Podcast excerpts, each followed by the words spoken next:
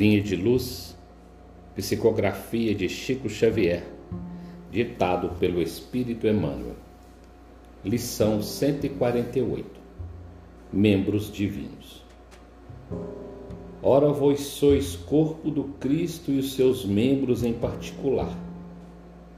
Paulo, primeira carta aos Coríntios, capítulo 12, versículo 27.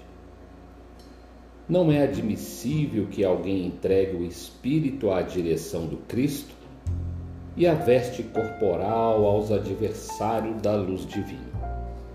Muitos crentes transviados realizam estações de prazer nos continentes do crime e exclamam inconscientes: Hoje meu corpo atende às fatalidades do mundo, mas amanhã estarei na igreja com Jesus.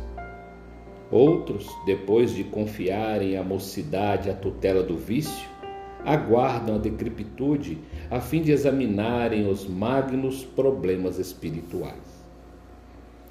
Existem igualmente os que flagelam a carne com mortificações descabidas, supondo cooperar no aprimoramento da alma, empregando para isso tão somente alguns fenômenos de epiderme. Todos os aprendizes dessa classe desconhecem que a vida em Cristo é equilíbrio justo, encarnando-lhe os sentimentos e os desígnios em todas as linhas do serviço terrestre. Paulo de Tarso assevera que somos membros do Mestre, em particular. Onde estivermos, atendamos aos impositivos de nossa tarefa convencidos de que nossas mãos substituem as do celeste trabalhador, embora em condição precária. O Senhor age em nós, a favor de nós.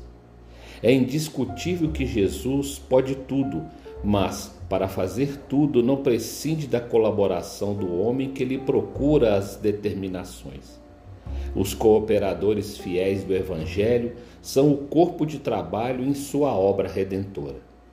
Haja, pois, entre o servo e o orientador legítimo entendimento. Jesus reclama instrumentos e companheiros. Quem puder satisfazer ao imperativo sublime, recorde que deve comparecer diante dele, demonstrando harmonia de vistas e objetivos em primeiro lugar.